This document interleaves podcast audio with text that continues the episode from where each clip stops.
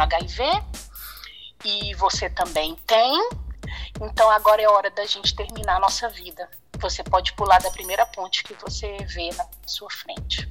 Perturbada com aquela notícia.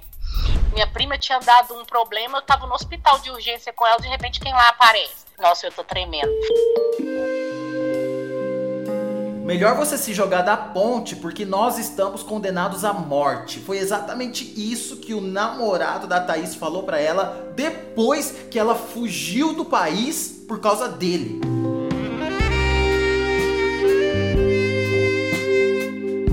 E a Thaís ficou desesperada. Ela pensou: não bastasse tudo que esse cara me fez, ele ainda deixou um negócio no meu corpo que vai ficar pro resto da minha vida.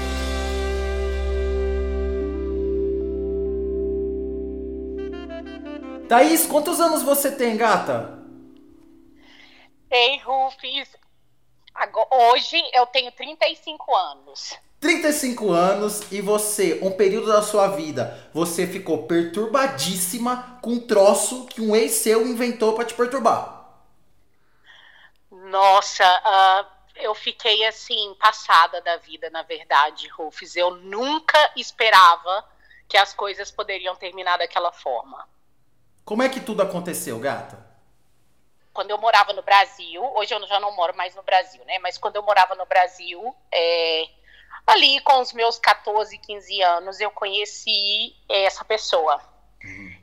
E era aquele menino, assim, não estudava no mesmo horário que eu, mas era, era da mesma escola. E eu sempre ouvia falar dele e tal, então eu já ficava super, assim, empolgada.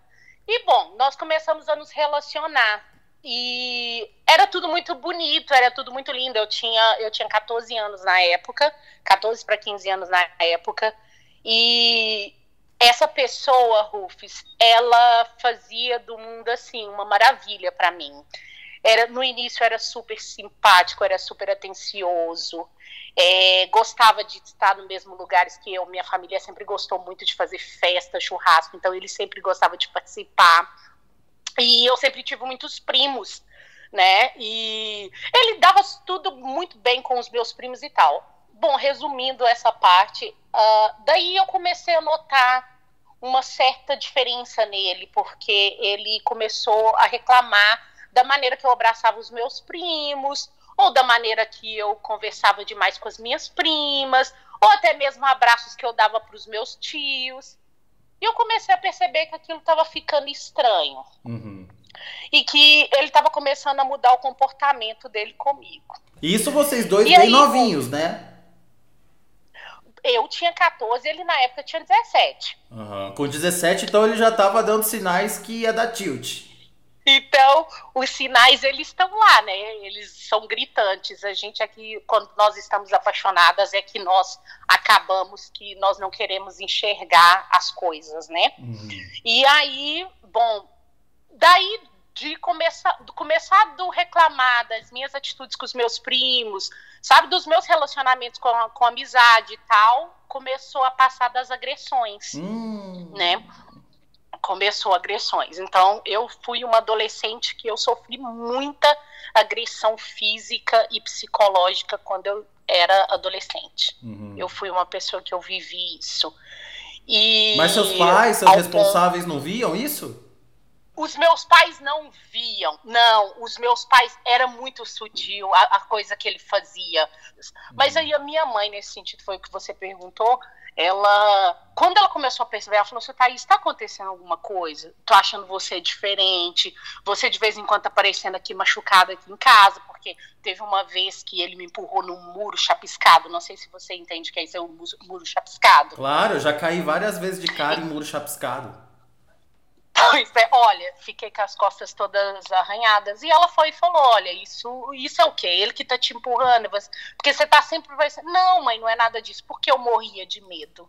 Eu morria de medo. Aquilo que, come... Aquilo que começou com uma relação onde nossa, que príncipe encantado, tô vivendo um relacionamento e não sei o quê, daqui a pouco virou medo e angústia, e medo mesmo dele fazer alguma coisa com a minha família, entende? Uhum. E ele, como meu irmão é gay, ele fazia várias ameaças, e falava, eu sabia, mas meu irmão não queria que eu contasse pra ninguém, e eu fui falar com ele mais nova sobre isso, né, achando que ele era uma pessoa super aberta e tal, e ele começou a ameaçar até nesse sentido, então eu fiquei encurralada. Uhum. Eu fiquei totalmente encurralada, sabe? E, e aí, bom, teve uma vez que ele me deu um tapa na cara, a gente estava sentado num barzinho, ele me deu um tapa na cara, não, passou, fui embora.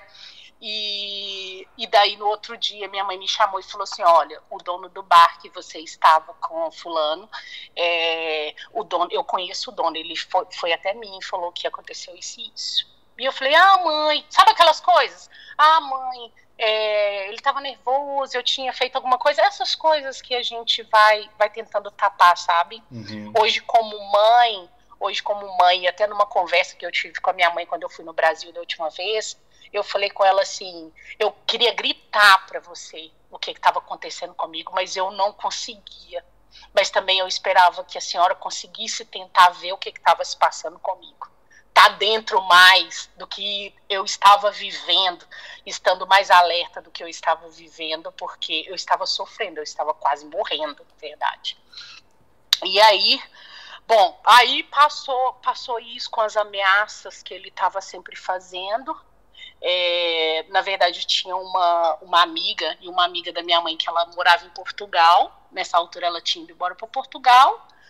E numa dessas, ela vira para mim e fala comigo: Olha, Thaís, por que, que você não vem pra cá, já que você não consegue terminar a faculdade aí? Porque depois teve isso também, tá? É, eu entrei pra faculdade. Foi aí que eu comecei. A faculdade foi um pouco da minha, assim, de me libertar, de me trazer a consciência de alguma coisa realmente não estava bem comigo. Quando eu saía da aula, estava ele sentado de frente à faculdade à minha espera, assim, do nada. Ele, onde eu andava, de repente ele aparecia, ah, o que, que você está fazendo aqui? Uma vez eu estava no hospital com a minha prima.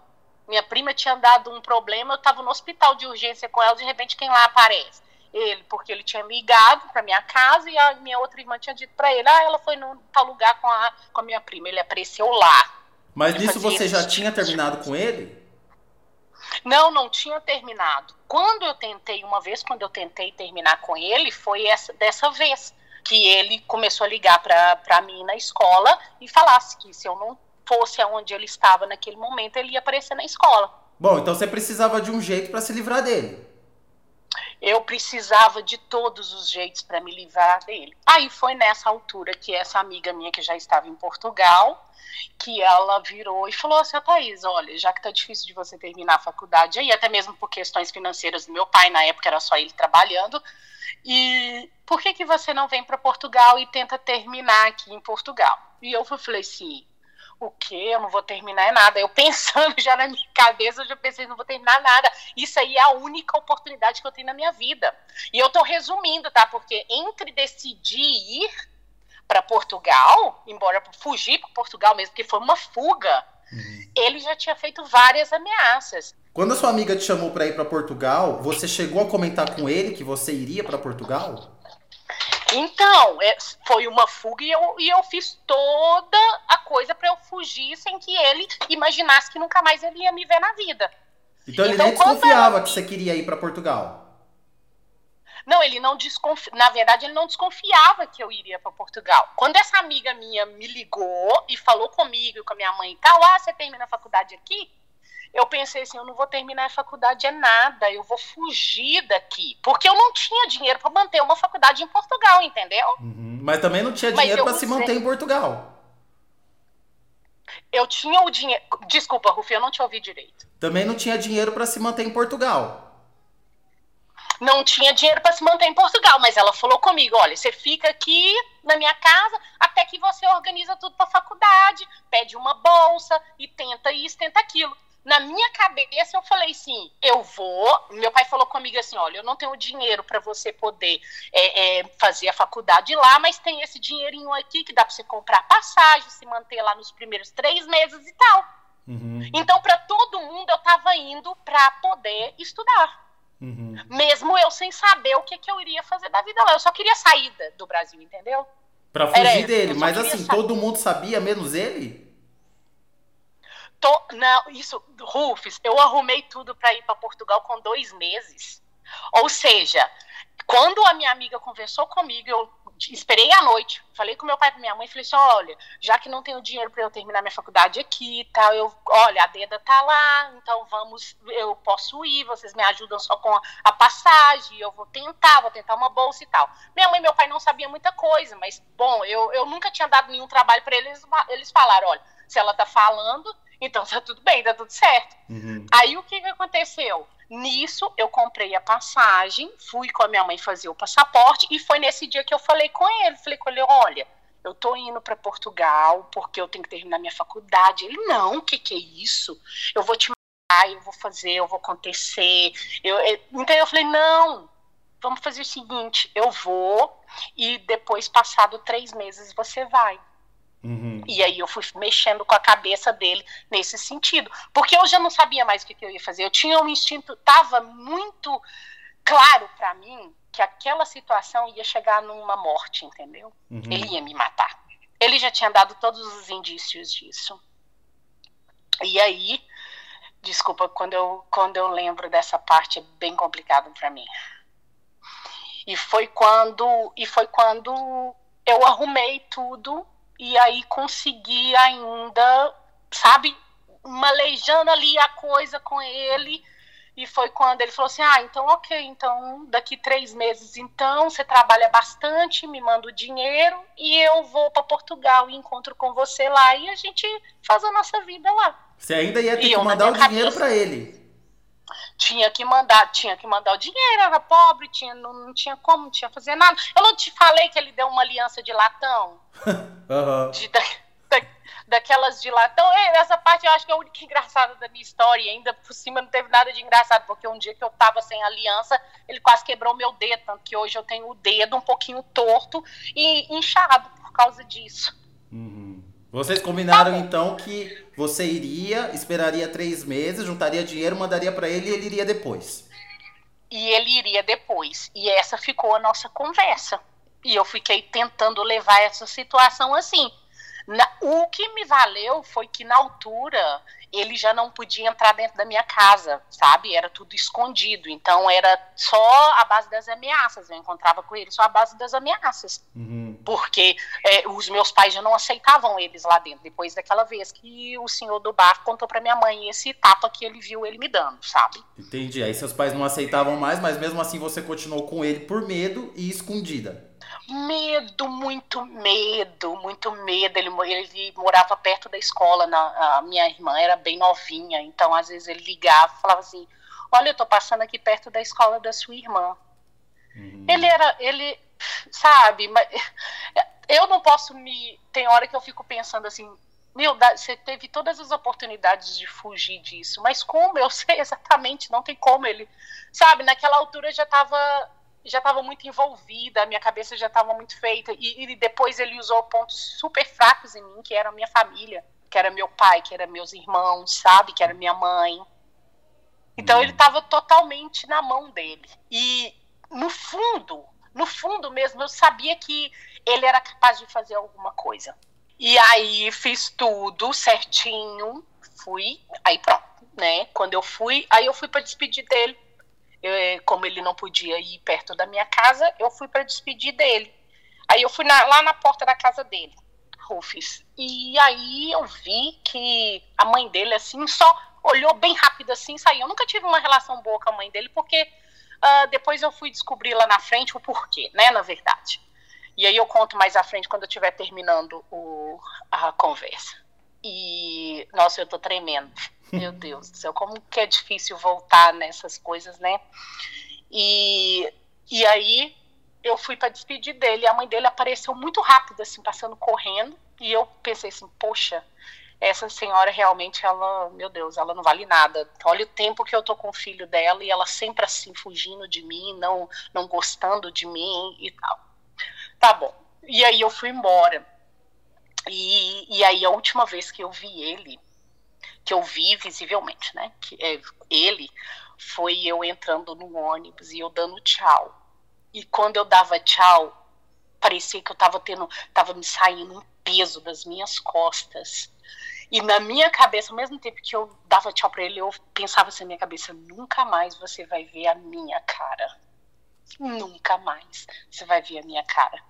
E a partir daquele dia, nunca mais ele viu a minha cara. Mas aí, tá. Quando eu cheguei em Portugal, e aí eu comecei a trabalhar, eu comecei a conhecer outras pessoas, isso assim, espaço de tempo. Eu era uma menina nova, nessa altura eu já tinha 18 anos, tá? Uhum. E conhecer outras pessoas, conversar. E eu, um dia ele ligou para mim, ele continuava ligando, tá? Fazendo aquelas ameaças todas, e eu pedindo, falando assim: não, por favor, não faça isso, você vai vir para cá e tal, mas eu sabendo que o meu tempo tava já já já estava curto, que ia ter uma hora que eu ia ter que contar a verdade, hum. que eu uhum. ia ter que acabar com aquilo e falar assim, ó, é, seja o que Deus quiser. E dito e feito, numa que ele me liga, muito bravo, muito alterado. Eu até hoje não sei se ele usava, não, não consigo entender. E ele me liga e eu digo para ele assim, olha, é, não vai ter como mais a gente viver desse jeito. Eu tenho muito medo de você, eu tenho muito medo das coisas que você ameaça, mas eu preciso viver a minha vida. Porque desse jeito eu tô me acabando. Eu só perco peso, meu cabelo só cai. É, é minha família toda preocupada comigo, as pessoas que convivem comigo preocupadas, porque eu só vivo no medo. E ele, eu não sei o que, que você está falando. Você está ficando doida. É, é, é, porque você não está perto de mim. Porque se você tivesse perto de mim, você não tava desse jeito. Sabe aquelas coisas. E desligou o telefone. Aí no outro dia, é, eu liguei para ele e falei com ele: olha, é, eu quero terminar com você, porque não tá dando mais para mim viver assim. Se você quiser a minha família, você vai lá e se você quiser fazer o que você quiser, você faça, porque eu já não tô aguentando mais essa vida. Já é muitos anos assim, eu não quero mais isso. Rufus, parecia que eu tava falando com um diabo esse rapaz virou. Eu acho que se ele tivesse, se eu tivesse falando isso na frente dele, não tinha restado nada de mim. Só para você ter uma ideia. E aí, nisso desliguei o telefone. No outro dia ele liga de novo, porque era assim, não tinha paz. Ele liga de novo e fala assim: Olha, Thaís, é, bem calmo, bem sereno, sereno. Thaís, olha, muito bem, eu respeito a sua a sua, a sua decisão e tal, mas tem uma coisa que eu quero dizer para você e eu espero que você faça o mesmo que eu vou fazer assim que eu acabar essa, essa conversa com você, porque a nossa vida depois disso já não vai ter mais valor. E eu era uma, menina muito imatura. Foi Deus mesmo que me ajudou, porque eu era muito imatura. E ele virou para mim e falou assim: Olha, eh, eu, te, eu queria ter te contado antes, mas é, eu tenho o eu tenho HIV e você também tem. Então agora é hora da gente terminar a nossa vida. Você pode pular da primeira ponte que você vê na sua frente. Falou desse jeito comigo. E aí? E eu fiquei eu fiquei assim, eu fiquei boba, porque naquela voz, a voz estava tão serena que parecia outra pessoa. Sabe? Parecia uma outra pessoa conversando comigo, bem sério, bem assim, aquilo passava uma verdade. E eu virei para ele e falei assim, por favor, não faça isso. Se você estiver falando uma mentira, não faça isso. Eu estou longe de casa, longe da minha família, não faça isso. Ele falou assim, pode fazer, é isso mesmo. Nosso destino é para estar tá juntos, então a primeira ponte que você vê, você pula, você faz alguma coisa que eu vou fazer o mesmo. E desligou o telefone. E quando ele desligou o telefone, Rufus, imagina uma menina lá naquele país, basicamente sozinha, a, a minha amiga que morava comigo lá também, ela não sabia muita coisa, né? Porque ela era muito amiga da minha mãe, mais amiga da minha mãe. O que, que você fez a hora que ele te ela contou não... isso? Nossa, eu, eu tava, eu lembro como se fosse hoje, cara. Eu tava andando na rua. eu simplesmente sentei, parei no chão e comecei a chorar, chorar, chorar depois que ele desligou o telefone. Vieram ainda umas pessoas perguntando assim se precisava de ajuda para alguma coisa e eu só sabia chorar. Sabia chorar. E bom, veio aquele tanto de coisa na minha cabeça. Eu falei, nossa, como é que eu vou contar isso para meus pais? Como é que eu vou fazer? Meu Deus, minha vida acabou. É, sabe, assim, eu tava entrando na dele, não, não, que eu tava pensando em fazer alguma coisa, que hoje eu me lembro muito bem disso. Eu tava triste, eu tava acabada, destruída pelo aquilo que ele tava falando. Você Porque tava pensando, tempo, além de tudo que eu passei com ele, ele ainda me deixou com isso ele ainda me deixou com isso. O que, que eu vou fazer da minha vida? Agora, eu, que que, nossa, imagina ser lá num outro país que não é seu, aí, o que, que eu faço agora? O que, que eu faço? Eu, eu pensava naquele, eu chorava e ficava assim, meu Deus, o que, que eu faço? Eu vou ligar para minha mãe agora, conto e vou embora, é, eu vou fazer um exame, o que, que é preciso fazer? Eu não tinha muito entendimento dessas coisas. E vocês sabe? dois, quando estavam juntos aqui no Brasil, mantinham relações sem preservativo? Mantinha sem preservativo, foi meu primeiro namorado, é, tudo, de, de olha para você ver, é, os sinais estavam todos lá, ele ah, a nossa primeira vez vai ser uma primeira vez linda. Aí depois, a primeira vez, em cima de uma mesa de, de sinuca. Hum. Entendeu? esse tipo de. Esse tipo de, esse tipo de coisa, assim. Então, tava gritante lá. Uhum. E aí foi quando eu. Foi o único homem que você tinha tido na vida. Foi o único. Foi o único. Começou com 14 anos. Foi o único. Sabe? E, e aí eu me recuperei. E sabe, quando eu comecei a falar assim, gente, você precisa ficar bem, você precisa ter força, vamos pensar, Thaís, calma. E eu falei assim, a primeira coisa que eu tenho que fazer, ele tá. Aí eu comecei a pensar, sabe, racionalmente. Eu pensei assim, ele tá muito bravo comigo de tudo que aconteceu, de, de, eu ter fugido, né, de eu ter falado que ele vinha pra cá e tal, e agora eu tá terminando, ele tá assim. Então, Thaís, a primeira coisa que você tem que fazer é procurar fazer um exame. Mas aí eu não sabia onde é que fazia exame.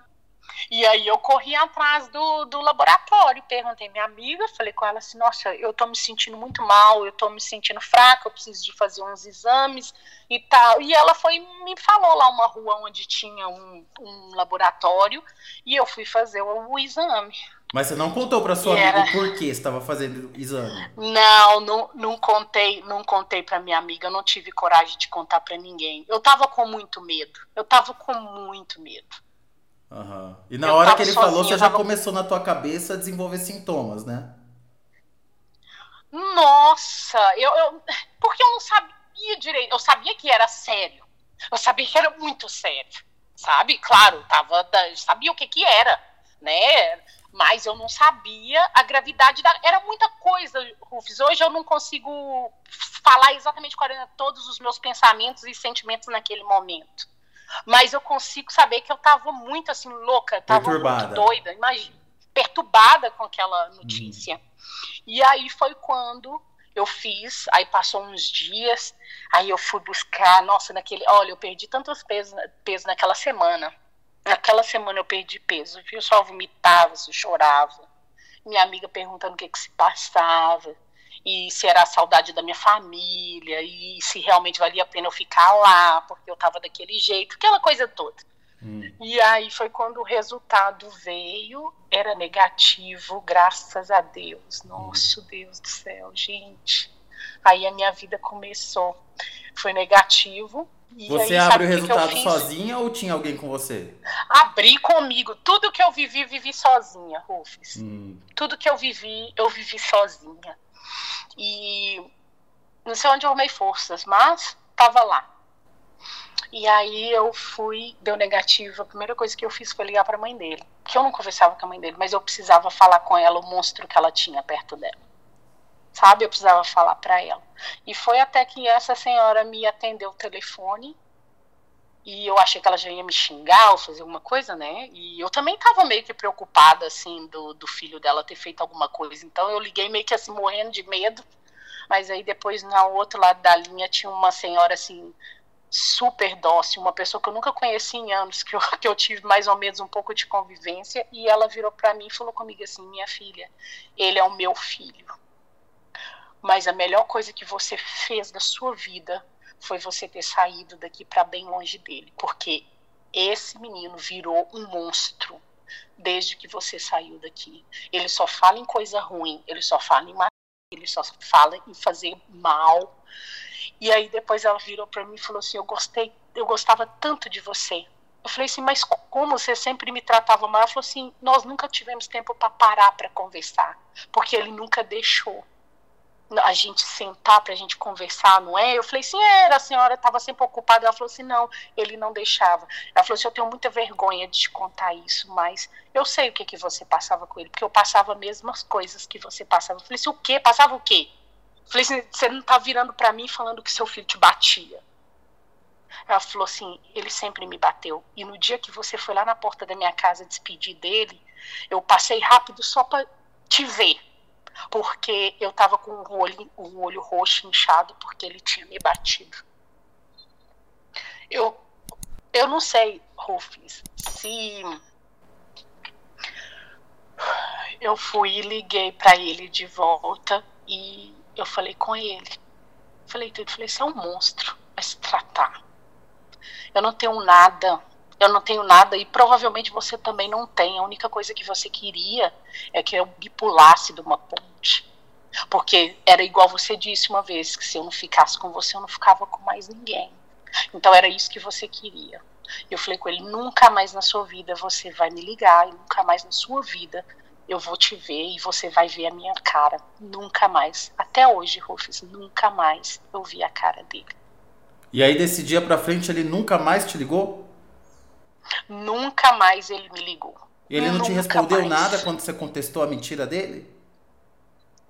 Não, ficava assim, eu vou te aquelas coisas que eles sempre falam, tipo, eu vou te matar, quando eu te pegar, calma que, que o mundo dá voltas, uma hora eu te encontro, aquelas coisas e tal. E pronto, desligou o telefone e nunca mais eu, eu conversei com ele. E a sua família? Nunca mais, graças a Deus.